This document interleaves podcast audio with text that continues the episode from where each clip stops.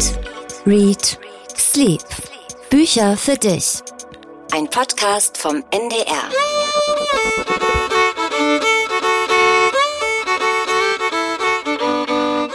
Man hört schon, wo es hingeht und Daniel wippt schon kräftig mit. Wo ist das Guinness? Wo ist das Guinness? Du wirst lachen, Daniel. Du hast wirklich echt frech zu sagen. Ich habe tatsächlich ein Guinness dabei für dich.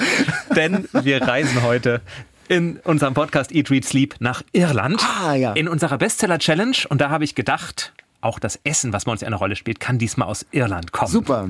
Und ich habe etwas mitgebracht aus Daniel. Es ist leider nicht nur das Guinness, sondern es ist ja schon luftdicht verpackt, denn es riecht etwas. Es stammt aus einem der bekanntesten irischen Romane überhaupt. Die literarische Vorspeise. Ich sehe gerade, es ist James Joyce, Ulysses, es sind aber nicht diese Nierengeschichten da, oder? Ich wollte dir gerade eine Auswahl bieten. Es wird sehr viel gegessen in diesem, in diesem Roman. Leopold Blum, der Protagonist, schätzt ganz besonders Innereien, Ja. lernt man. Er liebt dicke Suppen mit Gänseklein, pikante Muskelmägen, gefüllte gebratene Herzen, panierte Leberschnitten, geröstete Kabeljaurogen und am liebsten eben die Hammelnieren, die seinem Gaumen, so heißt es, ein feines Aroma von parfümiertem Urin darboten. So heißt es im Ulysses. Was davon hättest du denn gerne am liebsten? Also ich muss wirklich sagen, die Nieren hätte ich dann, äh, die hätte ich zurückgeben lassen. Ah, und wir werden ja mal gefragt, äh, ist das wirklich eine Überraschung? Ich musste gerade noch draußen bleiben. Es ist ein bisschen wie Weihnachten. Es wurde ja alles angerichtet und jetzt durfte ich erst reinkommen. Und ich sehe, oh, es ist ein belegtes Brot mit Salat und da drauf ist noch Käse. Ich wollte ein bisschen gnädig sein und habe mal auf die Innereien Auf die Innereien.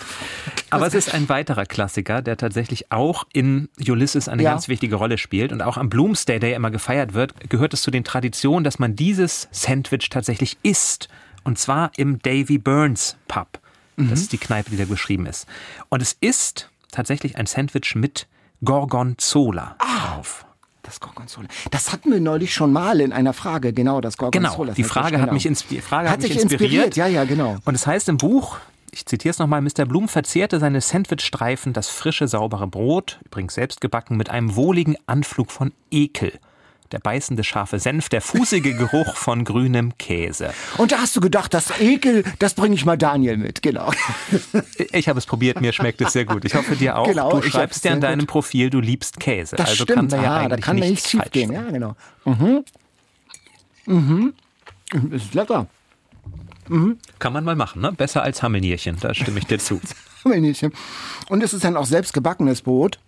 Und in dem Brot ist tatsächlich das Guinness mit drin. Ah, hast du selbst gebacken Habe ich tatsächlich selbst gebacken Oh, super. zu Hause. Ja, ich Ja, habe einen lecker. Mhm. wunderschönen Blog gefunden, Kochtopf und Feder. Da sind Rezepte aus der Literatur Mhm. angegeben, übrigens auch aus Sturmhöhe schöne Rezepte.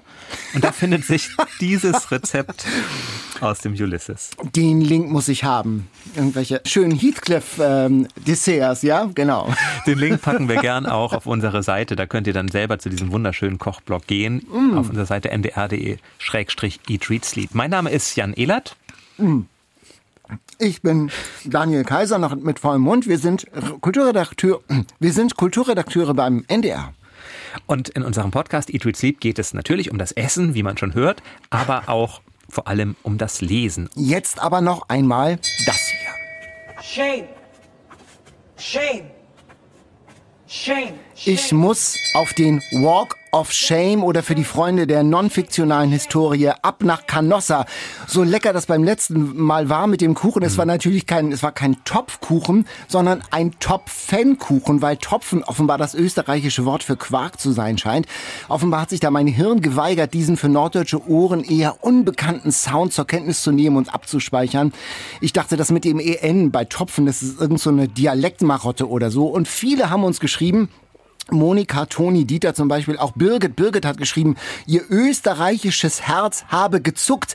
Also für hohen Puls sind wir hier bei Eat, Read, Sleep ganz gern verantwortlich, aber nicht für Herzrhythmusstörungen. Also Entschuldigung, Walk of Shame. Lecker war es aber trotzdem, oder Jan? Auf jeden Fall danke für die vielen Mails. Man weiß ja, steter Topfen höhlt den Stein. Es tut uns leid, es ist uns schlicht nicht aufgefallen. Vielleicht können wir uns mit James Joyce entschuldigen, der im Ulysses auch schrieb, das Essen schuf Gott, die Köche der Teufel. Also das Essen mag lecker sein, wir sind leider fehlbar. Diesmal aber ist es wirklich ein Gorgonzola-Sandwich. Und Führt uns nach Irland, wie auch unser Bestseller in dieser Woche. Die Bestseller Challenge. Ja, Lucinda Riley, die verschwundene Schwester. Das ist der siebte Band der Bestseller-Saga über diese ganz besondere Familie. Lucinda Riley, das ist ja ganz aktuell, ist im vergangenen Monat nach langer Krankheit gestorben. Das Buch erscheint in Deutschland also in diesem traurigen Zusammenhang. Darum geht's. Ein geheimnisvoller Mann hat sieben Frauen adoptiert und ihnen Namen von sieben Schwestern aus der griechischen Mythologie gegeben. Und aus allen ist mittlerweile was geworden. Eine ist ein Supermodel mit Suchtgeschichte zum Beispiel. Und jetzt geht es in diesem Band um die verschwundene Schwester, die immer schon mal aufgetaucht war als Familiengeheimnis.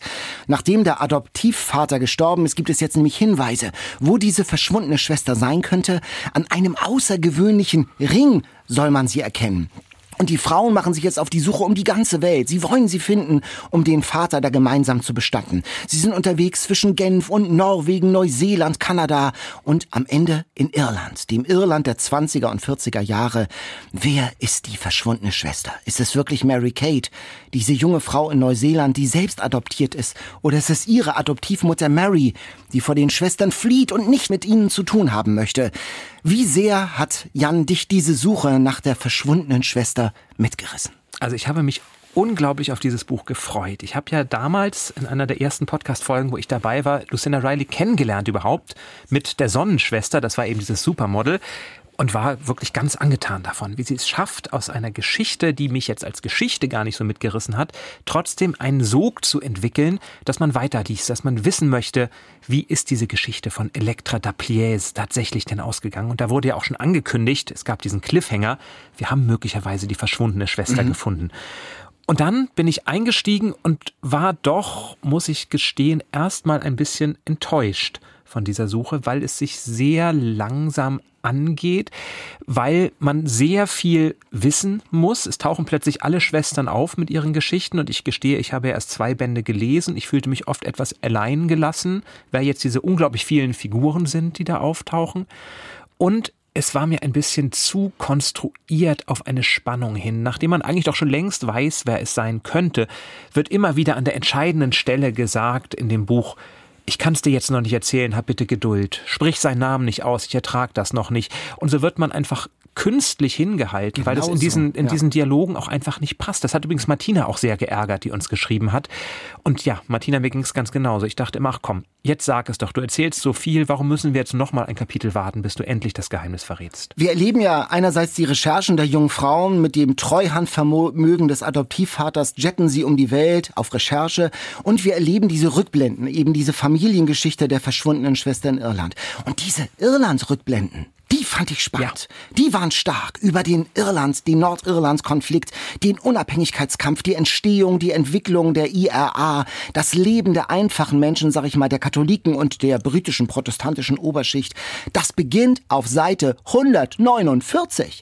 Die Rahmenhandlung davor, die Suche der Frauen ermüdend, langweilig. Zwei fahren dann nach Neuseeland, treffen eine vermeintliche Schwester, dann rufen sie die andere Schwester an und erzählen ihr nochmal alles haargenau nach. Hallo, ich war gerade dabei. So geht das in einer Tour. Das ist so plapperig, so überflüssig, so langweilig, so redundant. Wir haben uns dann neulich über Redundanz bei Grisham lustig gemacht. Also auf der Grisham-Skala war die Rahmenhandlung von 1 bis 10 bei Lucinda Riley 11.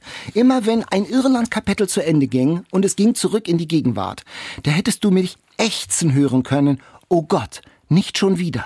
Nicht schon wieder diese begriffsstutzigen Schwestern. Ich sag mal, drei Fragezeichen hätten dafür nicht 830 Seiten gebraucht. Ich wusste wie du schon im ersten Drittel, wohin die Reise geht. Also auch metaphorisch. Also das ist, das war richtig, ein richtiges Ärgernis, diese Rahmenhandlung. Ja, ich finde, am Anfang beginnt es ja noch ganz spannend. Als die ersten Schwestern nach Neuseeland reisen und man lernt diese neue mögliche Schwester Mary Kate kennen, da war ich noch ganz dabei und dachte, okay, wir lernen ein neues Land kennen, wie es da ja Standard ist in dieser Reihe. Wir fahren dieses schöne Weingut das war alles noch gut, fand ich.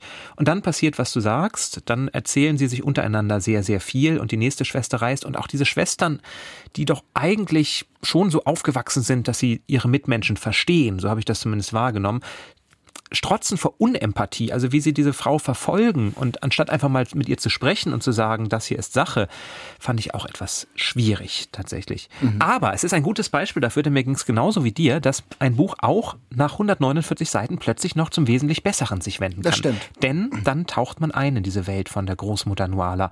Und das ist auch eine Leistung, muss ich sagen, dass man dann eben plötzlich doch noch einmal reinkommt in diesen Lesefluss und sagt, ich will es jetzt aber doch wissen. Hätte ich es nicht lesen müssen, hätte ich, glaube ich, nicht 150 Seiten durchgehalten. Das ist also, okay, jetzt bin ich, ich, das ist das erste Buch, das ich davon lese. Ich bin sozusagen in die Story, so konstruiert sie ist. Ich hab, war bereit, sie zu schlucken. Und ich habe gedacht, okay, ich möchte das jetzt auch wissen. Aber es ist doch eine arg lange Zeit, bis es wirklich interessant wird. Es wird sehr verwickelt und unübersichtlich. Da kommt ja noch Ambrose, der Patenonkel und ein katholischer Das war aber Priester ein toller dazu. Charakter. Ja, oder? super, Ambrose, super. Der am liebsten ja, alle ja, seine ja. Kinder Antigone oder Ägist nennen Super, wollte. Hätte ich auch gern gemacht. Und die waren ja so ein bisschen wie äh, Nafta und Settembrini-mäßig, äh, wie auf dem Zauberberg, unterhalten sich Ambrose und der katholische Priester miteinander. Das war auch schon ein spannendes Paar und die waren, das, das war, ist schon eine interessante Geschichte. Aber es war am Ende schon ganz gut, dass da mal ein aktualisierter Stammbaum plötzlich zu sehen war, damit man das alles nochmal nachvollziehen konnte, wer da nun wie mit wem äh, verwandt ist. Also ich bin wirklich bereit, allerlei konstruiert zu schlucken, aber ähm, konstruiert und gestreckt auf 800 Seiten, no thanks. Es ist auch nicht ganz durchgängig toll übersetzt. Da steht an einer Seite zum Beispiel, er ist in einer Klinik für Leute wie er. Da, da war ich irgendwie ein bisschen irritiert, also dass, dass sowas dann irgendwie auch durchgeht. Ja, vor allem sind es die Dialoge, die einfach nicht sehr gekonnt sind, Ja. wo dann auch tatsächlich Sätze fallen, die man so einfach nie zueinander sagen würde. Ich weiß, dass du in einer misslichen Lage gewesen bist, zum Beispiel, wenn man dann über die Adoption spricht und ähnliches. Da dachte ich auch mal, ach Mensch, da hätte ein bisschen mehr Liebe in die Übersetzung vielleicht reinfließen können. Man muss vielleicht aber auch wirklich zugute halten. Ich meine, die tragische Geschichte hast du erwähnt. Lucinda Riley wusste ja, dass ihr nicht mehr viel Zeit bleibt. Sie wollte es zu Ende schreiben. Und sie hat dann, seit vier Jahren weiß sie um ihre Krankheit, ein Band nach dem anderen veröffentlicht. Deswegen denke ich, kann man schon ein bisschen nachsichtiger sein, was das Schreiben selber betrifft. Aber umso mehr hätte vielleicht in der Nachbearbeitung dann nochmal jemand eingreifen müssen. Ja. Es, mir geht's aber schon so nach fast 830 Seiten mit wirklich ermüdenden Längen. Aber dass dann am Ende eine Auflösung äh, angekündigt wird, dass die eigentliche Auflösung dann im achten Band kommt, der jetzt von Lucinda Rileys Sohn Harry ja fertiggestellt wird, da habe ich dann gedacht, ah, weißt du, so wichtig ist es mir dann wahrscheinlich auch nicht. Ja, aber vielleicht fehlen dir auch die sechs Bände davor. Nein, es ist ja doch oft so, wenn man eine Reihe liest, dass es dieses Gefühl des Wiedererkennens gibt. Ja. Ich habe das zum Beispiel gemerkt. Ich habe mich total gefreut, als Elektra wieder auftauchte. Die kannte ich ja schon. Die anderen kannte ich nicht, weil ich sie nicht gelesen hatte und fühlte mich deswegen jetzt bei Sisi und Ellie und Maya und wie sie heißen und Tiggy, so ein bisschen allein gelassen. Bei Elektra dachte ich, toll und war wieder drin und freute mich, sie und die Menschen, die ich aus dem anderen Roman kannte, wiederzuerkennen. Also wenn man vielleicht tatsächlich alle Bände gelesen hat, wirkt dieses Buch noch ein bisschen anders, weil man dann einfach, ja, wieder bei alten Bekannten zu Hause am Küchentisch sitzen kann. Für Fans ist das also was? Lucinda Riley, die verschwundene Schwester, knapp 830 Seiten bei Goldman erschienen. Gut, kommen wir zu anderen Büchern, zu anderen dicken Büchern vielleicht auch, die wir in dieser Woche auch noch gelesen haben. Was hast du denn gelesen diese Woche? Ich habe ein Buch über ein dickes Buch gelesen. Ah. Denn, denn auf der Suche nach der verlorenen Zeit von Marcel Ah, Proust ist ja ein okay. Buch, das nicht so dick ist wie alle Schwesternromane zusammen, muss man vielleicht mal sagen, und besteht ja auch aus einzelnen Büchern. Mhm. Also Lucinda Riley hat mehr geschaffen als Marcel Proust, Mhm. der ja auch kurz vor seinem Tod erst fertig wurde tatsächlich mit diesem Mammutwerk. Mhm. Er hätte jetzt vor kurzem seinen 150. Geburtstag gefeiert und aus diesem Anlass sind viele Bücher über ihn erschienen. Und eines habe ich rausgesucht, das mir ganz besonders gefallen hat, das ich gelesen habe. Das stammt allerdings ursprünglich schon aus dem Jahr 1925 und ist jetzt im Schöffling Verlag wieder aufgelegt worden. Nämlich von Ernst Robert Curtius, ein Buch über Marcel Proust. Und es heißt schlicht Marcel Proust, Kurz und knapp. Das Tolle ist, Ernst Robert Curtius hat Proust tatsächlich gekannt. Die waren Brieffreunde, haben sich geschrieben und er war einer der ersten, der damals schon sagte, das ist ein großer Autor. Als Proust selber eigentlich noch eher nur dieser Lebemann war, den man nicht wirklich ernst genommen hat, da war Curtius einer der ersten, der schon erkannt hat, hier liegt ein Meisterwerk vor uns. Und das ist das Tolle an dem Buch, weil es eben ursprünglich noch einmal erzählt. Was ist das? Losgelöst von dem ganzen Pathos, das drauf, der draufgeladen wurde. Mittlerweile, das ist ein Meisterwerk, was man gelesen haben muss. Die Madeleines, jeder kann mitreden, aber keiner kennt es. Der wirklich einsteigt und erzählt, Warum sind die Sätze so, wie sie sind? Warum sind die Sprachbilder so toll, die er macht? Und gleich zu Beginn lernt man, und das fand ich auch so schön, dass Marcel Proust nicht nur ein großer Schriftsteller war, sondern auch ein großer Freund von großem Essen. Er hat zum Beispiel, schreibt Curtius hier, oder Curtius zitiert, 60 Personen verschiedener Gesinnung kurz vor dem Ausbruch des Ersten Weltkriegs, 60 Personen verschiedener Gesinnung zu sich zum Diner eingeladen. Das ganze Tafelgeschirr hätte in Stücke gehen können, Aber die erbittertsten Feinde verzehrten nur zwei Meter voneinander entfernt ihr Geflügel. Und das Fluidum von Verständnis und Wohlwollen, das von Marcel Proust ausstrahlte, breitete sich wirbel- und spiralförmig im Speisezimmer und in Salons aus.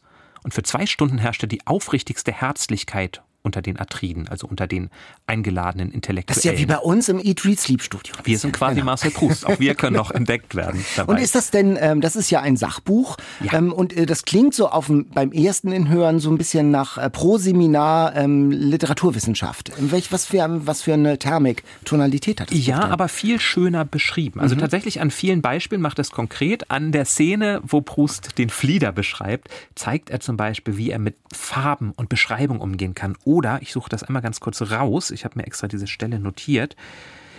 Proust war, das lernen wir auch, Synästhetiker. Das heißt also, mhm. er hat Farben gehört und auch das baut er ein in seine Bücher. Zum Beispiel beschreibt er eine Zugreise. Und wie es bei Zugreisen so ist, kommt man ja an verschiedenen Bahnhöfen vorbei, an Bayeux, an Vitré, Lambaye, Coutances, Lannion und so weiter. Und er beschreibt es aber mit dem, was er hört, was er empfindet beim Aussprechen oder beim Klang dieser Namen. Und dann steht da Bayeux so hoch aufragend in seiner adligen rötlichen Spitze, dessen First im Altgold seiner letzten Silbe leuchtete, Vitré, dessen steiler Akzent die mittelalterliche Glasmalerei mit Ebenholzrauten überzog, das sanfte Lambaye, dessen blasses Weiß sich von Eierschalengelb bis Perlgrau erstreckte und so weiter. Also eine wunderbare Kunst der Beschreibung, die man da sieht. Und Curtius macht es eben als Bewunderer, nicht als Lektor. Also keiner, der mhm. uns einhämmern will, schaut und hier verweist er auf diesen Autor und da auf den, sondern mit einer Begeisterung für das, was Proust da geschaffen hat, was es unglaublich leicht macht, das zu lesen und auf jeden Fall auch diese Begeisterung weckt, dass man denkt, danach will ich dieses Buch unbedingt, unbedingt doch auch mal, selber auch mal, mal in die Hand nehmen. Also von Ernst Robert Curtius, Marcel Proust, ursprünglich 1925, jetzt neu erschienen im Schöffling Verlag mit einem Nachwort von Michael Kleberg, der auch ein Proust-Fan ist, aber auch sagt, das ist so ein Buch, was endlich mal wieder ins Werk eintaucht, weil über Proust selber gäbe es so wenig zu sagen. Selbst das Leben von Thomas Mann wäre ein spannender Abenteuerroman im Vergleich zum Leben von Proust. Und deswegen ist es so toll, in die Sprache selber einzutauchen. Auf der Suche nach der verlorenen Zeit, das hast du gelesen. Das ne? habe ich tatsächlich gelesen, gelesen, ja. Mhm. Wie lange hast du dafür gebraucht? Also äh, Hase, Schildkröte, Fisch? ich gestehe, da war ich wahrscheinlich doch ein Hase. Ich habe da einige Stellen, wenn dann tatsächlich über zwei Seiten der Schatten eines Balkongeländers beschrieben wird, wie sich langsam das Licht verfärbt und weiterwandert. Das ist wunderschön, aber irgendwann auch ein bisschen viel, sodass ich dann manchmal auch ein bisschen schneller gelesen habe dabei. Mhm, also um es aber dann wirklich zum Klingen, also auch synästhetisch zum Klingen zu bringen, braucht man dann wahrscheinlich auch doch ein bisschen mehr Zeit. Also, ja, das ist äh, tatsächlich ein Jahresprojekt. Das sollte man nicht am Stück durchlesen, sondern in Etappen zum Genießen und mit Curtius an der Hand. Etwas schneller kann man lesen oder habe ich gelesen, einen Blick in den Alltag der DDR. Dresden, eine Familiengeschichte heißt das Buch von Michael Göring. Das ist der Chef der Hamburger Zeitstiftung und der hat seine Erinnerungen an viele Besuche im Osten in den 70er und 80er Jahren jetzt in einem Roman aufgeschrieben. Und wie sein Romanheld Fabian, junger Student, hat Michael Göring das in den 70er und 80ern bei seinen Reisen auch erlebt, zum Beispiel die Grenzkontrollen. Kennst du das noch? Aus, mhm. äh, warst du früher auch mal in der DDR? Oder? Ich war tatsächlich Einmal in der DDR, ja. Mhm. Mhm. Ich kenne das nur von diesen Transitstrecken nach Berlin, aber wenn der, der, der Grenzpolizist da kam und sagte, Ausweispapiere bitte, ich meine, ich war noch ein Kind, mhm. aber man spürte, spürte schon so eine besondere Anspannung mhm. und äh, ja. Ich erinnere mich auch ganz vage, dass ich Angst hatte, dass wir aus dem Zug aussteigen müssten und dann nicht mehr rauskämen damals. Mhm. Ich muss so sieben, acht gewesen sein. Mhm. Michael Göring beschreibt das wirklich äh, ganz schön aus einer Westperspektive. Also die Besuche immer wieder im Osten äh, bei einer befreundeten äh, Fa Familie. Im Roman werden an der Grenze heimlich Fotos von zerfallenden Innenstädten aus der DDR rausgeschmuggelt und Musik aus dem Westen wird am Körper klebend an Kassetten reingeschmuggelt. Und so entsteht auch so ein bisschen so ein Sehnsuchts-Soundtrack in der DDR mit den Beatles, mit Leonard Cohen und so. Der Westbesuch, wie er empfangen wird, wird mit leckerem Braten und auf jeder Scheibe wird eine Scheibe Ananas rauf zelebriert, muss man sagen. Ist natürlich Bückware, für die die Mutter dann extra Klavierstunden geben musste, weil Ananas war natürlich ein Luxusprodukt. Man taucht ganz tief ein in den DDR-Alltag, das ostdeutsche Lebensgefühl. Der Fabian verliebt sich in die Tochter seiner Gastgeber und freundet sich mit ihrem Bruder an. Und bei dem besonders wächst von Jahr zu Jahr, von Besuch zu Besuch und man kann das verfolgen, der Frust, ähm, und die Unzufriedenheit mit dem Leben in der Diktatur. Der will fliehen, schwimmt durch die Elbe und wird geschnappt und kommt in Knast. Michael Göring erzählt hier auch die wahre Geschichte eines befreundeten Journalisten. Das heißt, er hat ganz viele Notizen, autobiografische Notizen aus der DDR, aus der ehemaligen DDR aufgenommen und hier einfließen lassen. Man liest von einem Familienvater, einem Ingenieur, der sich arrangieren will mit dem Leben dort, der Freiräume nutzen will, die ihm die Diktatur lässt und trotzdem eine Ohrfeige nach der anderen sozusagen bekommt und der Freiraum wird immer enger. Man spürt die Verantwortung, die man als Familienmitglied hat, wenn man in der DDR ist, äh, denn äh, es gab dann ja sowas wie Sippenhaft. Die DDR hat sich gerecht an den Familien, wenn man geflohen ist oder wenn man fliehen wollte. Man sitzt im Zug mit den Botschaftsflüchtlingen aus Prag, also Stichwort Genscher, ein letztes Mal durch die DDR fahren in Richtung Westen und Angst haben, dass einen die Stasi doch noch ähm, aus dem Zug holt.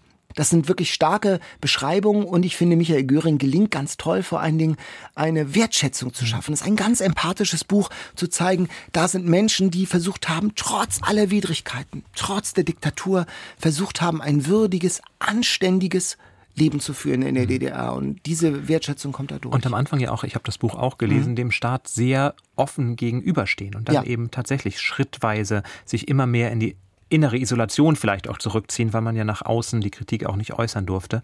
Und was mir besonders gut gefallen hat, ist, dass der Mauerfall selbst gar nicht mehr erwähnt wird. Es hört vorher auf. Genau. Das heißt, der eigentliche Moment, dieser Höhepunkt, wo ja ganz viele der Romane drauf hinzulaufen, der wird ausgespart. Und es bleibt diese Stimmung kurz vorher, wo es man bleibt sich noch diese nicht Ungewissheit. Sicher ist. Ja. Die fliegen, die fliehen ja in dem Zug in den Westen und denken, die sehen sich auf Jahre nicht wieder. Erst wenn sie in Rente sind, weil ja unklar ist, dass äh, Monate, Wochen später die Mauer fallen wird. Und äh, auf keiner Seite dieses Romans wird äh, der Unrechtsstaat DDR verharmlost, sondern es ist immer klar, sicher eine Diktatur. Aber wie komme ich in dieser Diktatur zurecht? Wie kann ich da leben?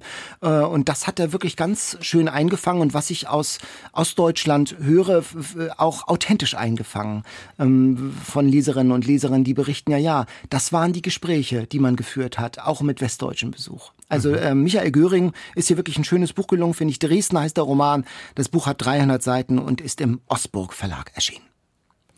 Wir haben aber noch ein Buch gemeinsam gelesen, das ganz neu noch ist, Anfang Juli erst erschienen, von Johanna Adoyan. Ciao heißt es, das klingt, hat eine Kollegin von mir geschrieben, nach einer schönen, leichten Sommerlektüre mit Italien-Flair. Genau. Das Cover lässt es auch vermuten. Man sieht da so eine Comicfigur, die wie eine Disney-Figur in einen Abgrund hineinläuft. Und weil es ja Disney ist, denkt man auch, da passiert nichts Schlimmes. Aber, aber, aber, Vorsicht, mit leichter Sommerlektüre hatte das wenig zu tun. Genau, Hans ist eine Edelfeder, einer vom Feuilleton in einer wichtig popichtigen Berliner Zeitung. Die Zeitung, er ist anerkannt und geschätzt und bekommt immer von Auktionshäusern Champagnerkisten geschenkt. Also er hat es geschafft. Und er merkt aber noch nicht, dass er eigentlich auf dem absteigenden Ast ist. Er merkt noch nicht die neue Zeit, die gekommen ist. Eine Zeit, in der Antirassismus eine besondere Rolle spielt, in der Feminismus eine besondere Rolle spielt, in der eine neue Empathie Minderheiten auch gegenüber eine neue Rolle spielt. Äh, und er will eine junge Autorin, die eben Sexismus und Rassismus anprangert, auch eventhaft und skandalträchtig, die will er porträtieren. Und das geht gründlich schief. Oh ja. Man fragt sich dann hinterher auch, war das eine gute Idee, lieber Hans Benedikt? Aber was mir gefallen hat, ist, es ist natürlich eine böse Spitze gegen das Feuilleton, gegen ja. die Edelfedern, gegen bestimmte Typen, die wir vielleicht auch noch, sage ich mal vorsichtig, kennengelernt haben, die schon dachten, allein weil sie etwas schreiben, ist es etwas Großartiges, ganz mhm. egal, wie sehr man sich dann mit dem Inhalt am Ende auseinandersetzt. Das fällt, glaube ich, auch über Hans Benedikt an einer Stelle. Er schreibt auch über Ballett, obwohl er sich gar nicht auskennt, aber weil was Hans Benedikt schreibt ja gut ist, wird auch seine Ballettberichterstattung gut sein. Also sehr böse. Da werden Szenen beschrieben, Kunstausstellungen, wo man sich trifft. Und man fährt, glaube ich, an keiner einzigen Stelle, was da eigentlich für Kunst ausgestellt wird, außer dass ein nackter Mann auf einem Auto liegt, glaube ich. Du mhm. siehst, ich habe es schon wieder vergessen, sondern es geht mehr um dieses Event selbst. Sehen und gesehen werden. Wo ein Fußballer sein. auftritt, der genug Millionen hat und alle umringen ihn, weil sie hoffen, dass auch ihre Kunst von ihm gekauft wird. Richtig. René Adler vom HSV hat ja mal hat Kunst, ja auch gekauft. Kunst gekauft. Genau. Ne? Vielleicht, vielleicht stand der der Pate. Können wir, der Pate. Mal, können wir mal fragen. Hattest du, ich hatte aber trotzdem den Eindruck, also ich hatte schon auch Sympathien mit diesem Hans. Ja, er ist ja kein schlechter Mensch. Er ist kein schlechter Mensch. Er macht ja, er will ja mit seiner Arbeit auch niemanden erniedrigen. Und er hat ja auch, wenn er sich zum Beispiel dagegen entscheidet, mit der jungen Volontärin den Artikel zu schreiben, da werden wir gleich drüber sprechen, er soll ja einen Artikel schreiben über die Feministin Xandi Lochner. Genau. Er soll das aber nicht alleine tun, denn die weibliche Perspektive fehle ja. Ein alter weißer Mann könne nicht über eine junge Frau schreiben, steht da im Raum. Sagt die Redaktion. Sagt die Redaktion. ja, genau. mhm. Man hat ja durchaus Sympathien, weil es durchaus auch qualitative Gründe gibt, warum diese Praktikantin, zumindest diese Praktikantin, den Artikel nicht schreiben sollte. Und ich sehe ihn auch schon so ein bisschen auch als Opfer. Also, dass er plötzlich in einem Shitstorm äh, steht. Ähm, er hatte sicherlich in diesem Buch nicht alles richtig gemacht, aber ich hatte wirklich ähm, ähm, einen Loyalitätskonflikt. Also die Xandi, die fand ich nicht sehr sympathisch. Mhm. Das ist so eine zynische, auf Skandal absehende, abzielende, zynische Person, ähm, die nicht sehr viel ähm, Empathie hat, sondern der es wirklich nur um ihr politisches Manifest geht. Und ich hatte jetzt nicht den Eindruck, dass ich mit ihr mitfiebern möchte und sagen, ja, go girl, go for it, sondern äh, da dachte ich irgendwie, ach, dem wird jetzt wirklich auch übel mitgespielt. Also ein Buch, über das man sehr gut diskutieren kann, das merkt man ja schon. Wir freuen uns aber, dass wir diskutieren können mit derjenigen, die es geschrieben hat, mit Johanna Adorjan, die jetzt bei uns ist per Videoschalte. Heute zu Gast bei Eat, Read, Sleep. Hallo Johanna, schön dich zu sehen. Hallo, ich freue mich auch. Für alle, die dich nicht kennen, vielleicht kurz zusammengefasst. Seit 1994 bist du als Journalistin tätig, schreibst sehr viel im Feuilleton für eigentlich alle großen Zeitungen, kann man sagen, hast du geschrieben, aber eben auch als Buchautorin 2009 mit einem Roman über deine Großeltern, eine exklusive Liebe, damals bei Luchterhand erschienen, wurdest du quasi über Nacht, kann man sagen, erfolgreich, auch als Romanautorin.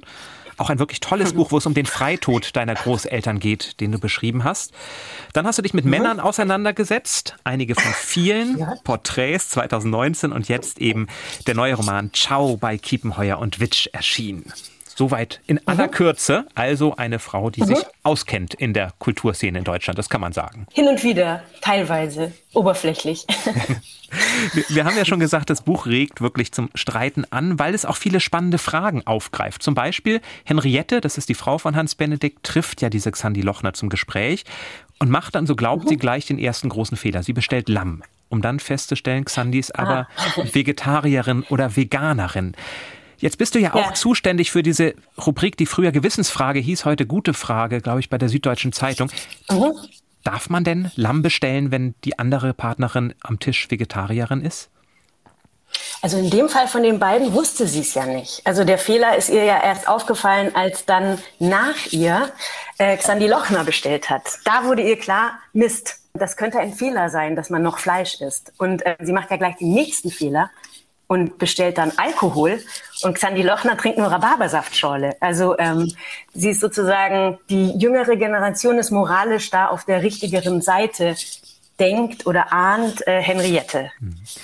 Ist dir das auch schon mal passiert bei den vielen Interviews, die du machst, dass du hinterher denkst, ach Mist, hätte ich mal was anderes bestellt? Oder stellst du dir diese Fragen?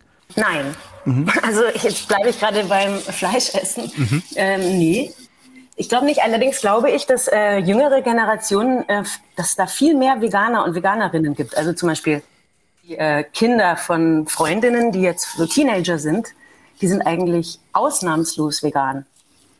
Also mhm. ähm, ich glaube, da ändert sich einfach gerade was. Wir Fleischesser sind eine aussterbende ich, Art. Ich denke, dass wir eigentlich hoffe ich es ehrlich gesagt, ja. Also ähm, das hat man ja früher gemacht, ohne nachzudenken. Und jetzt kann man ja eigentlich nicht mehr vor einem Wurstregal stehen, ohne zumindest zu denken, okay, bevor das abgepackt wurde und gar nicht mehr aussieht wie ein Tier, war das aber ein Tier mit zwei wahnsinnig großen Augen. Und ich weiß nicht, Kühe zum Beispiel haben ja so schöne Augen. Also eigentlich muss man das immer sehr stark verdrängen, um zu denken, hm, der Salat schmeckt aber besser mit Speckwürfeln. Mhm. Ja, da sind wir jetzt eigentlich mitten in meinem Buch. Richtig. Apropos aussterbende Art. Eine aussterbende Art ist der in Anführungszeichen alte weiße Mann. Und äh, um die alten weißen Männer geht es auch in deinem Buch. Ähm, zum Beispiel der Hans, die Edelfeder aus dem Feuilleton, der über eine junge Frau schreiben möchte, über eine Feministin, über Xandi. Und die Redaktion sagt plötzlich, nee, du darfst das nicht als in Anführungszeichen alter äh. weißer Mann. Also wie siehst du das? Darf man das? Also man darf das auf jeden Fall, das denke ich auch. Ich denke nur, äh, sozusagen, das ist das einzige Science-Fiction-Element noch in meinem Roman, wo ich aber immer dachte, das wird schon noch äh, passieren, weil gerade ist doch eine der großen Fragen immer, wer darf wann sprechen? Das gipfelte eigentlich für mich zumindest in dieser Amanda Gorman Übersetzerin-Geschichte, wo man überlegt hat, wenn die Hautfarbe der Schriftstellerin so und so ist, muss dann die der Übersetzerin auch so und so sein und so, also wer darf wann das Wort erhalten? Und dann dachte ich, es ist eigentlich nur eine Frage der Zeit, bis es heißt, ein Mann darf nicht mehr über eine Frau schreiben, weil das ja dann ein Männerblick ist. Und zumindest in meinem Roman habe ich dann erfunden, dass äh, ihm zumindest eine Frau an die Seite gestellt wird. Das ist dann zwei Leute, ein Mann und eine Frau mhm. schreiben müssen. Mhm. Aber glaubst du denn, dass das gut ist, wenn man sagt, es dürfen eigentlich Nö, nur noch. Ich glaube nicht, dass das gut ist. Ich jetzt persönlich äh, würde mir gerne, also ich möchte ja auch nicht Literatur lesen, also das ist jetzt eine Stelle auch aus meinem Buch, aber zum Beispiel Tolstoi hat Anna Karenina geschrieben und ähm, ich glaube nicht, dass eine Frau das je gelesen hat und dachte, oh, ich fühle mich wahnsinnig missinterpretiert. Schade, dass das nicht die Frau von Tolstoi geschrieben hat. Ja, sie ja, hat es ja immer mehrfach oder abgeschrieben zumindest. Also sie hat ja, glaube ich, immer die Kopien machen Stimmt. dürfen. Stimmt, eine wichtige Frau. Genau. Aber gerade bei Amanda Gorman, da hat es ja diese Debatte gegeben. Wie stehst du denn ähm, dazu? War das richtig, da so sensibel sozusagen, sensibilisiert äh, in der Gestalt darauf zu reagieren, dass man gesagt hat, das soll kein Mann übersetzen, sondern da brauchen wir Frauen, die sich auch mit diesen Themen, die äh, Amanda Gorman beschreibt, auskennen? Ich finde, ein bisschen ist es egal, was ich da persönlich finde, weil ich extra einen Roman geschrieben habe, um nicht auch noch in diesen Kanon der vielen Meinungen einzufallen gefallen. Aber ähm, ich werde eine kleine Ausnahme machen und sagen, an dieser Stelle fand ich es wirklich übertrieben. Mhm. ja, also ähm, ich finde, ich habe schon so tolle Übersetzungen gelesen von Menschen anderen Geschlechts. Und äh, ich wüsste nicht, ich meine, Amanda Gorman ist auch Harvard-Studentin und Model. Ähm, ich weiß nicht, ob man da wirklich eine Rassismusexpertin dann braucht, um deren Worte transportieren zu können. Also es kam mir an der Stelle übertrieben vor. Andererseits finde ich es aber gut, dass es eine Sensibilität für diese Themen natürlich gibt. Das ist ja wie gesagt, das ist alles gerade im Umbruch und einige Sachen gehen da vielleicht einigen zu weit, andere werden es vielleicht richtig finden. Ich bin auch nicht maßgeblich beteiligt. Also es ist eigentlich ganz egal, wie ich es finde, genau. Mhm.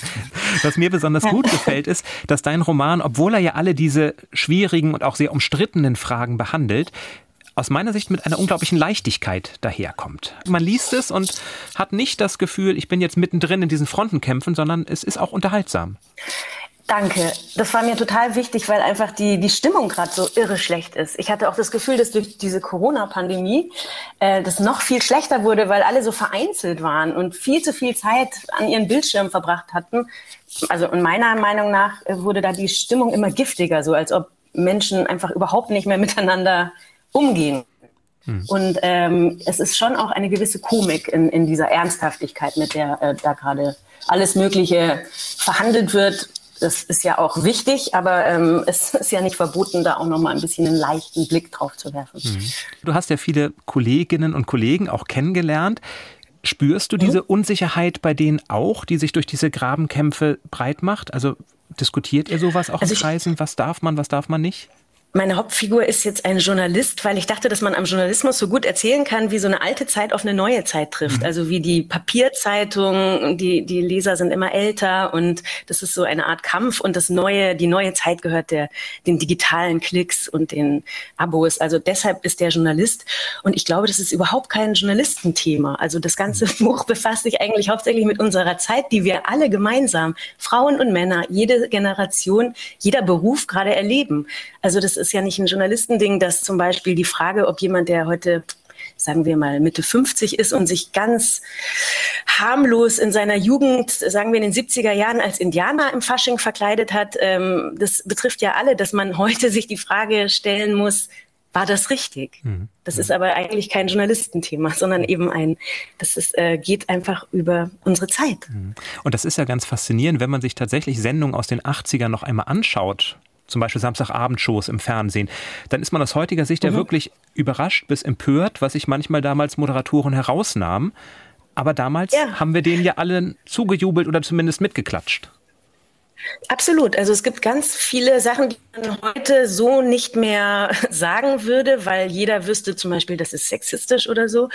Aber ähm, ich finde auch immer schwierig im Nachhinein einer älteren Zeit, in der das einfach gang und gäbe war, ähm, so den Prozess zu machen. Also ich finde, man kann da drauf gucken und irritiert sein und sagen, schön, schön, dass die Zeit weitergegangen ist, mhm. ohne dass man sagt, äh, wir machen jetzt dem Moderator so und so für diese eine Show vor 30 Jahren jetzt noch einen Skandal. Das finde ich mhm. immer ein bisschen ähm, überflüssig.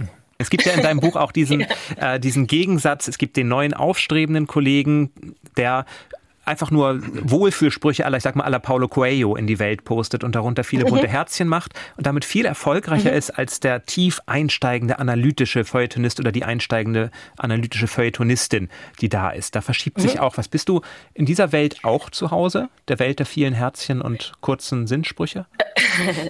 Ja, also ich habe einen Instagram-Account und kann, kann bestätigen, wie viel Spaß es macht, mit Herzchen um sich zu werfen. Es ist wirklich schön. Twitter habe ich auch einen Account, aber das halte ich eigentlich nicht aus von der Stimmung. Dieses mhm. Ganze immer man ist für etwas oder gegen etwas und alle werden so zu bissigen Oberlehrern. Und ähm, vielleicht macht es anderen Leuten Spaß, äh, gegeneinander Meinungen auszutauschen. Ich kriege dann immer so, äh, ich würde gern, dass sich alle vertragen. Mhm. Und das halte ich nicht aus. Also das ist nicht meine Stimmung. Aber es stimmt natürlich, dass ähm, alleine äh, jemand wie Jan Böhmermann, ich weiß jetzt nicht, was seine aktuelle Reichweite ist auf Twitter, aber der hat ja hat er zwei Millionen Follower oder sowas? Bestimmt. Das, das kannst ja eigentlich fast schon mit den Lesern einer, einer Tageszeitung aufnehmen. Das heißt, er hat eine solche Reichweite, da hat sich komplett was verschoben. Hm. Wobei ich finde, dass der sehr, sehr, sehr äh, verantwortungsbewusst damit umgeht. Das müsste er ja gar nicht. Aber gerade bei Twitter und auch in deinem Buch gibt es ja bei Twitter einen riesengroßen Shitstorm, der über Hans hereinbricht. Hast du sowas auch schon mhm. einmal erlebt? Also von welcher Perspektive auch immer? Also bist du mal einem Shitstorm nahegekommen? Ich habe mal für die SZ ein Buch besprochen von einer Französin, Caroline Forest, Generation beleidigt. Und als ich das dann auch auf Instagram empfohlen habe, weil ich das sehr, sehr gut fand, da äh, regte sich ein, ein kleinerer Sturm der Empörung. Allerdings hatte ich da meinen Shitstorm im Buch schon fertig. Also ich hatte das Buch schon abgegeben, konnte das dann aber nochmal Hans nachfühlen zumindest. Aber sonst, ich meine, wenn man Shitstorm, Shitstürme, wie sagt man? Shitstorms, Shitstürme, wenn man die einfach nur miterlebt, also einfach nur liest, hm. dann ähm, zieht sich einem das Herz auch schon etwas kühl hm. zusammen. Also es ist einfach, ich habe auch meinen Shitstorm im Buch größtenteils abgeschrieben aus real existierenden Shitstorms, weil ich diese mh, hm, Sprache, die immer dieselbe ist, hm. diese, ich könnte im Strahl kotzen oder Abo-Kündigung ist raus oder das kann man sich eigentlich nicht ausdenken und so würde ich auch nicht schreiben oder reden. Also das habe ich ähm, zum Teil der Realität abge ja, geschrieben. Ich mag das auch, Geklaut, dass, ja. wenn ich Twitter lese, es macht mir sofort schlechte Laune und ich ärgere mich ja, dann immer, dass ich, dass ich trotzdem noch da bin. Ich bin echt oft nicht da. Oder ich gucke so eine Sekunde und dann denke ich, was, warum habe ich es jetzt aufgemacht und gehe schon wieder. Mhm. Also man, man kann sich ähm, zügeln. Umso schöner ist es ja, dass, dass dein Buch eben keine schlechte Laune macht, sondern dass man sich da durchliest. Und so ging es mir ja eigentlich mit allen Figuren auch ein bisschen Mitleid haben kann, oder? hast du da versucht, so wirklich auf den auch. Bösen einzufügen? Eigentlich nicht. Also ich mag wirklich alle Figuren da drin gerne. Ich mag sie alle unterschiedlich. Also sie sind halt alle unterschiedlich, aber ich mag alle und ich finde auch alle ein bisschen lächerlich. Mhm. Also ich finde, niemand kommt da schadlos durch. Und ähm, aber trotzdem haben sie alle ihre ihre Stärken oder ich, ich weiß nicht. Hans zum Beispiel finde ich, ähm, der rührt mich irgendwie. Ja, das stimmt. Mhm. Ja. Vielleicht, vielleicht mhm. ist das ja auch einer, ein Wandel, der passiert, dass es diese unangefochtenen, perfekten Personen, so wie sie zumindest dargestellt wurden früher, einfach nicht mehr gibt, weil wir viel schnelllebiger sind, weil wir uns viel mehr auch privat öffnen. Also ich glaube, der Großkritiker, mhm. über den man wenig weiß, den wird es, oder der, der unangefochten ist, das wird es so nicht mehr geben, oder? Ich ähm, bin mir nicht ganz sicher, weil ich finde, dass es schon sehr viele, auch gerade so junge Menschen gibt, wo man das Gefühl hat, die sehr, sehr viel posten, also in den sozialen Netzwerken, dass sie alles verstanden haben und alles immer richtig machen, wo man auch wüsste, okay, diese vegane Person hat noch nie in ihrem Leben ein Stück Fleisch gegessen. Also diese Art, dass man die, die eigene Moral so nach außen trägt, das erscheint mir immer ein bisschen fragwürdig. Also je heiliger jemand ist, desto äh, mehr ähm, warte ich immer, bis die Abgründe offenbar werden. Und den, den, Abgrund sehen wir auch hier wunderbar auf dem Cover, wie wir finden, ein ganz tolles Bild, weil es ist ja dieser Moment bei dem Comic, man würde jetzt den Roadrunner oder den Kojoten sehen, der nach unten schaut und merkt, oh Mist, ich falle gleich. Also der Moment des Erkennens. Genau. Und dann fällt er. Mhm. Er ist schon verloren, weiß es aber noch nicht. Genau. Und es dämmert ihm in diesem Hundertstel Sekunde, dass er im Abgrund ist. Genau, das mhm. ist der Moment. Das beschreibt das Buch eigentlich. Mhm. Was kommt denn danach, genau. nachdem jetzt die alle abgestürzt sind? Was glaubst du? Ich bin eigentlich ganz froh gewesen auf der letzten Seite, dass ich also wusste, wie das Buch endet und habe gar nicht mir jetzt weitergehende Gedanken gemacht. Aber in irgendeiner Rezension habe ich gelesen, dass äh, eine Rezensentin die Prognose wagte, dass Hans möglicherweise dann zu einer eher rechteren Konkurrenzzeitung gehen würde und dann so einer der Typ grimmiger, so rantender alter Mann wird, was es ja auch oft gibt. Männer, die früher auch eher links waren und irgendwie die man auch, es sind oft, es sind schon auch öfter so Journalisten, die dann plötzlich, ja, eigentlich zu Springer wechseln und da ihre Unverständnis äh, der heutigen Welt als so Wutkaskaden ähm, rauslassen. Die hat die Prognose gewagt, dass das mit Hans Benedek so gehen könnte und ich hoffe nicht, mhm. weil dafür ist er doch viel zu sympathisch. Viel zu also, nett. Das ich glaube, das ja, nicht. Genau. Viel zu nett. Ja, ich hoffe nicht. Ich hoffe, er wird sich noch weiterentwickeln. Aber das heißt, du liest auch Rezensionen, ja? Leider. Ja, ich lese Rezensionen, aber ich lese sie so, wie ich den Weißen Hai mal geguckt habe. Also so hinter vorgehaltener Hand. Ich versuche mir nichts zu merken und vor allem ähm, negativen Sätzen, falls sie kommen, oder irgendwelchen Kritik, dass ich, dass ich mir das nicht merke oder dass ich mir dann den Namen des Rezensenten oder der Rezensentin nicht merke, damit ich nicht äh, für immer wütend bin. ja, weil man, man liest immer so genauer, was, das, was die Kritik ist natürlich. Mhm. Planst du denn eine Zukunft für Hans Benedek? Bisher Ehrlich gesagt nicht, aber jetzt merke ich, dass ich schon öfter danach gefragt werde und ich, ich möchte als Antwort sagen, es ist echt anstrengend, ein Buch zu schreiben und es ist so, man ist schon so glücklich, wenn man das geschafft hat und bis zum Ende und dann kommt es noch raus und dann gibt man Interviews und so und also momentan ist jetzt noch gar kein Platz gewesen für was anderes, sondern ich bin einfach echt erleichtert und freue mich, dass es das Buch gibt und das reicht jetzt wahrscheinlich schon wieder für die nächsten zwei, drei Jahre. Dann, mhm. dann mal schauen. Dann mal schauen, dann mal schauen wie unsere Gesellschaft dann aussieht und wie sich bis ja, genau. dahin alles weiterentwickelt hat. Genau. Johanna, genau. vielen Dank und viel Erfolg bei allem, was du machst. Also ob Hans eine Zukunft hat oder nicht, bei deiner Kulturberichterstattung, bei einer süddeutschen Lektüre, bei allem, was du machst, viel Spaß und viel Erfolg. Schön, dass du heute dabei warst. Dankeschön, ja. Tschüss. Tschüss. Tschüss. Ciao. Ja, das ist doch Johanna Adoyan, wirklich eine ganz äh, erfrischende, freundliche Person, ganz reflektiert und wie ihr Buch, finde ich, mhm. ähm, sehr, sehr heiter und gelassen im Blick auf dieses ja doch ernste Thema. Das hat mir wirklich besonders gut gefallen, dass bei diesem Thema, wo man ja tatsächlich das Gefühl hat, da sind so viele Fettnäpfchen, die ich reintreten könnte, wenn ich etwas falsch mache. Mir geht das immer so vor ja. solchen Gesprächen, dass ich denke, oh Gott, oh Gott, hoffentlich sage ich jetzt nichts, was einen Shitstorm auslösen könnte. Dass sie es schafft, mit dieser Leichtigkeit ranzugehen und eben auch diesem amüsierten Blick auf alle Figuren. Es gibt nicht den, die Recht genau. haben, sondern wir machen alle Fehler und das ist nun mal so. Die All-Time Favorites. Das Thema weiße alte Männer ist eins übrigens, was es in der Literatur ja schon seit längerem gibt. Zum Beispiel bei einem Literaturnobelpreisträger aus oh. dem Jahr 1999. Das musste ich natürlich aufgreifen, als Doris uns diesen Tipp gegeben hat. Ich spreche von Schande von J.M. Coetzee, dem südafrikanischen Nobelpreisträger. Und Doris schreibt, die Grundthematik hätte sie erstmal weniger angesprochen. Ein alternder weißer Dozent an einer südafrikanischen Uni, der ein Verhältnis mit einer seiner Studentinnen hat. Und dann fliegt er von der Uni und muss sich neu orientieren. Aber die Vater-Tochter-Beziehung, die dann aufgefächert wird, die hat sie überzeugt und die einfache, klare Sprache, die dennoch sehr eindringlich sei, Besonders der emanzipative Gestus der Tochter, so Doris, der ist unglaublich. Mhm. Kennst du das Buch zufällig? Nee, habe ich noch nicht gelesen. Okay. Mhm. Es, ist, es ist so, dass die Tochter tatsächlich die eigentliche Vater-Tochter-Beziehung völlig verweigert. Sie will in dieses Rollenbild nicht reinfallen.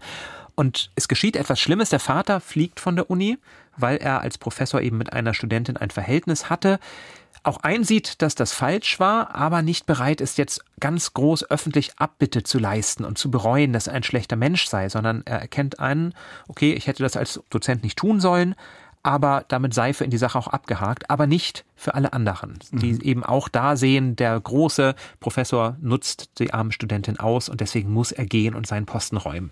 Und er zieht dann zu seiner Tochter auf eine Farm. Die Tochter nimmt ihn auf, aber verweigert sich eben seiner väterlichen Ratschläge, wie man denn vielleicht besser im Leben es zu etwas bringen könnte. Und da passiert etwas Furchtbares. Die Tochter wird beim Überfall auf die Farm vergewaltigt. Mhm. Und der Vater drängt jetzt natürlich noch stärker an die Rolle des Vaters, der seine Tochter beschützen muss, der die Täter finden muss, der aufklären muss. Und das wird dann ganz spannend gespiegelt, dass er jetzt derjenige ist, der sich für die Rechte der Frauen einsetzt, die ihm vorher dann in Anführungszeichen doch relativ egal waren. Aber auch da verweigert die Tochter sich und sagt, Vater, das ist nichts, wo du eine Rolle spielst, das ist etwas, wo ich selber meinen Weg finden muss. Und dann spielt die Apartheidsbewegung noch rein, die Veränderung in dem Land. Es waren Schwarze, die die Farm überfallen haben, sie selber sind Weiße. Auch das wird sehr sensibel diskutiert. Also ein starkes Buch, was eben die Themen der heutigen Zeit, Black Lives Matter, Antirassismus, aber eben auch MeToo 1999 eigentlich schon vorweggenommen hat. Absolut eine Empfehlung von einem Nobelpreisträger und von Doris und von mir, J.M. Kutzi. Schande. Ich habe noch ein Buch über die DDR, diesmal nicht aus der Westperspektive, sondern von einer Autorin aus dem Osten, Kati Naumann. Und dieses Buch hat äh, uns Tanja empfohlen.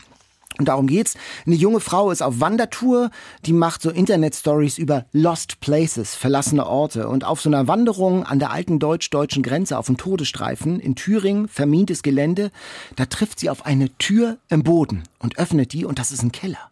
Ein geheimnisvoller Keller mit alten Schulheften aus der DDR der 70er Jahre, mit Einmachgläsern mit Waldbeerenmarmelade, und sie recherchiert die Namen der Kinder aus den Schulheften und stößt auf eine Familiengeschichte.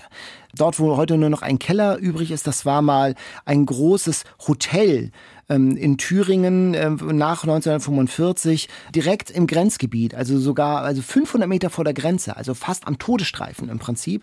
Und da hat eine Familie noch jahrzehntelang gelebt und hat versucht, dort auch in Würde weiterzuleben, trotz der Repressalien. Irgendwann werden die Telefonleitungen abgebaut. Ähm, sie haben ständig Personenkontrollen und man kann nur mit Genehmigung sie besuchen. Also alles äh, ganz äh, aufwendig und ganz, ganz furchtbar.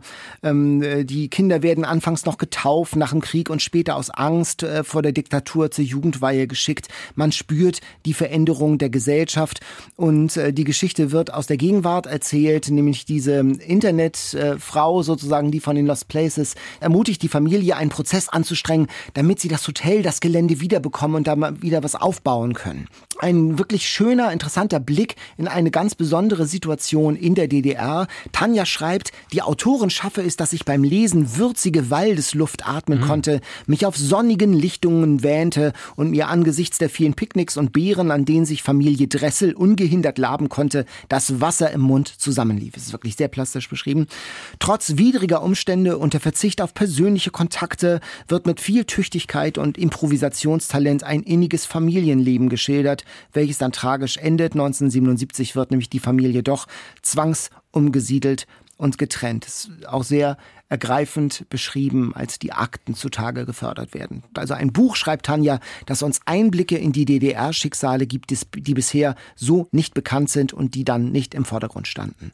Kati Naumann, was uns erinnern lässt, bei HarperCollins erschienen, 432 Seiten ja schon ein kleiner DDR-Schwerpunkt, den du Genau. Hast. Wir haben ja auch tatsächlich in unseren Bemühen, auch aus Ländern zu berichten, über die wir nicht so häufig berichten oder nicht so, nicht so viel Literatur haben, haben wir auch schon in ein bis zwei Mails bekommen, die vorgeschlagen haben, dass wir doch auch mal uns um DDR-Literatur kümmern sollten. Mhm. Und das können wir ja auch mal in Angriff nehmen. Das war jetzt noch nicht DDR-Literatur, sondern Literatur aus zwei Perspektiven über die DDR, also Postwende-Literatur sozusagen über mhm. die DDR.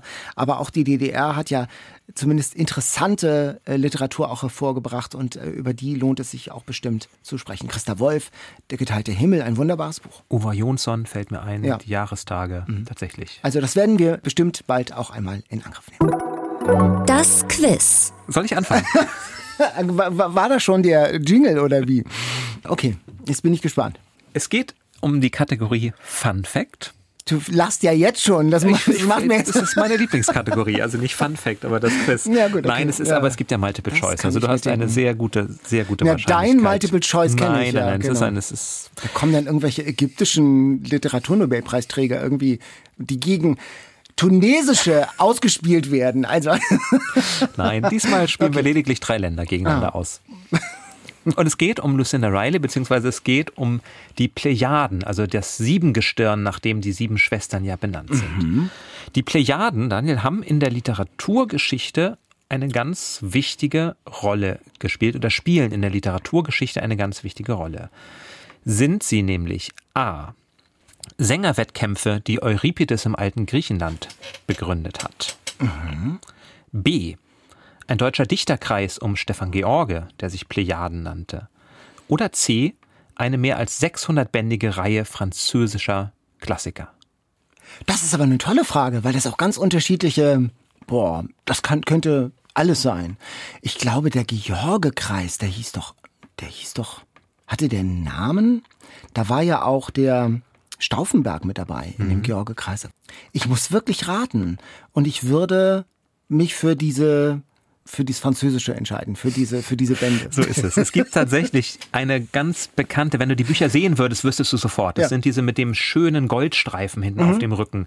Das ist die Bibliothek de la Pléiade, die so benannt ist die tatsächlich seit 1900, seit den 20er Jahren, glaube ich, mittlerweile schon existiert, mehr als 600 Bände veröffentlicht hat, hauptsächlich von französischen Autoren, aber nicht nur, sondern eben auch von Klassikern der Weltliteratur.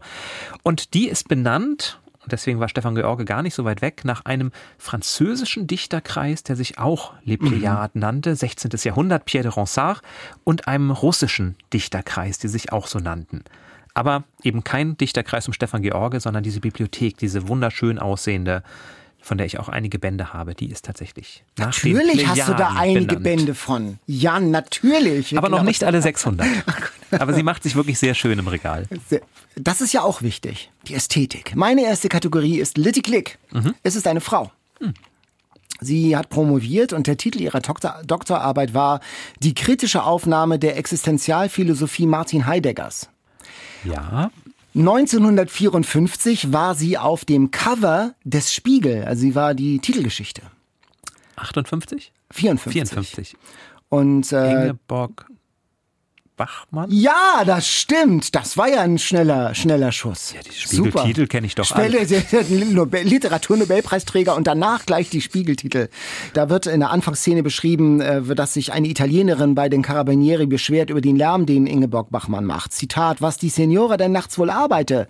Verklärtes Verständnis bei der Polizei, als ein Blatt mit ein paar Zeilen in einer barbarischen Sprache vorgewiesen wird. Oh, Poeta. Aber beim Rückzug gibt es dann doch Kopfschütteln. So kleine Gedichte und so viel Lärm. Ingeborg Bachmann, wunderschöne Gedichte. Mhm. Ähm, die gestundete Zeit, da hat sie den äh, Literaturpreis der Gruppe 47 für bekommen, 1953 vorher. Ähm, das wäre der nächste Tipp gewesen. Und ich hätte auch noch gefragt nach ihren Liebesverhältnissen zu äh, Paul Celan und vor allen Dingen Max Frisch das ja nicht sehr glücklich ausging. Er hat sich von ihr getrennt und das hat sie nie so ganz überwunden. Sie starb mhm. ähm, in 1973. Todesarten, da hättest du sie auch hätte man sie auch in der Kategorie. Sie starb ähm, mit einer brennenden Zigarette, ist sie eingeschlafen, schwer verletzt im Krankenhaus und weil sie so äh, opiatabhängig war, tablettenabhängig war und die Ärzte das nicht wussten, ist sie an den Entzugserscheinungen im Alter von 47 Jahren gestorben. Und der letzte Tipp, da hätte ich dann auch gewusst, heute ist ein Literaturpreis nach ihr bekannt, nämlich der Ingeborg-Bachmann-Preis bei den mhm. Tagen der deutschsprachigen Literatur in Klagenfurt. Na, bei mir hat tatsächlich bei Heidegger schon ein bisschen geklickt. Natürlich. Und als es dann, als es, als du dann das Ja sagtest, dachte ich, ich kann es ja einfach mal versuchen. Die Gedichte kennst du die? Die ja, sind ja, ja. wunderschön. Und Dine also, kehrt zurück ist eines meiner Lieblingsgedichte. Ja, erklär mir Liebe, was ich nicht erklären mhm. kann. Der Käfer riecht die herrlichste von weit. Hätt ich nur seinen Sinn, ich spürte, auch das Flügel unter ihrem Panzer schimmern und nähmen den Weg zum fernen Erdbeerstrauch.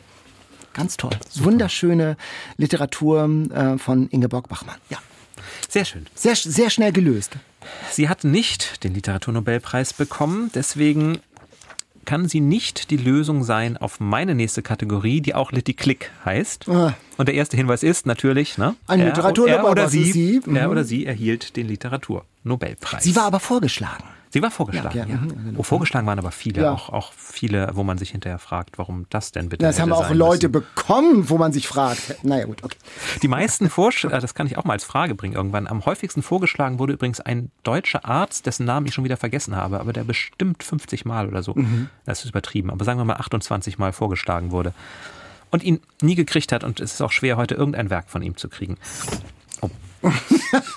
Ich habe kein Gorgonzola-Sandwich gegessen, aber der Stuhl bricht zusammen. So, ich komme lieber mal schnell zu meiner Frage hier. Es ist ein Literaturnobelpreisträger, eine Literaturnobelpreisträgerin, mhm. wobei wir gleich auflösen können, es ist ein Mann in diesem Thomas Fall. Mann. Nein, Nein, Aber, aber schon mal gar nicht, gar nicht so schlecht. Ihm wurde damals von Marcel Proust auf der Suche nach der verlorenen Zeit zur Veröffentlichung angeboten und er hat abgelehnt. Der größte Fehler seines Lebens, sagte er hinterher. Mhm. Also es muss dann ja ein Zeitgenosse sein. Es muss ein Zeitgenosse ja, sein, mhm, ja. Mhm. Er reiste in den 30ern in die Sowjetunion, um sich dort für die Rechte von Homosexuellen einzusetzen, bei Stalin.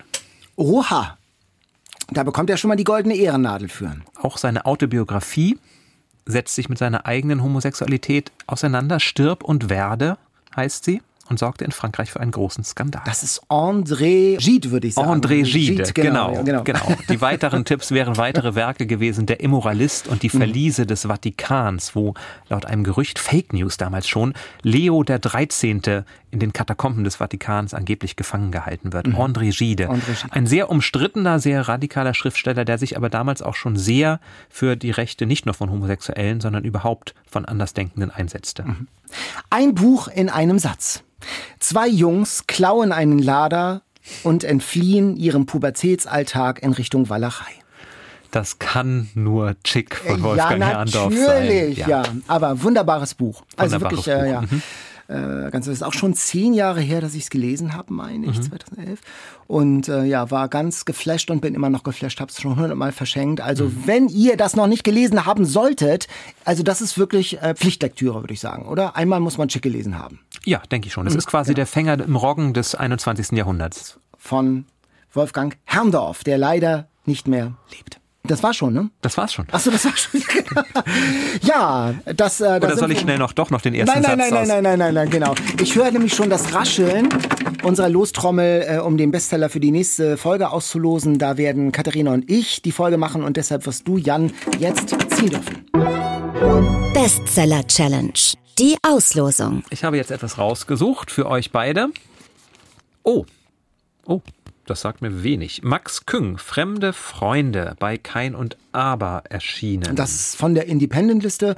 Wir haben wirklich die Spiegel-Bestseller-Liste fast vollständig abgegrast und äh, von der Independent-Liste war noch einiges übrig. Und sagt mir auch nichts. Okay. Schauen wir mal. Fremde Freunde, da kann sich viel hinter verbergen. Max Küng, darüber werdet ihr also beim nächsten Mal sprechen.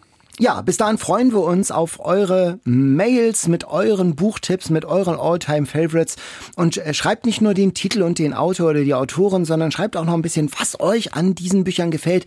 Das macht es uns dann ein bisschen leichter, uns für diese Bücher auch zu entscheiden. Also wir lassen uns selbst gern begeistern und von eurem Enthusiasmus lassen wir uns gern anstecken. Schreibt an eat, read, sleep and ndr.de. Zum Beispiel auch gerne, wenn ihr Max Küng schon gelesen habt, dann ja. bringen wir eure Argumente gerne in unsere Diskussion mit ein. Ja, das war's für heute. Bis zum nächsten Mal. Macht's gut. Tschüss. Bis dann. Ciao. Eat, Read, Sleep. Bücher für dich. Ein Podcast vom NDR.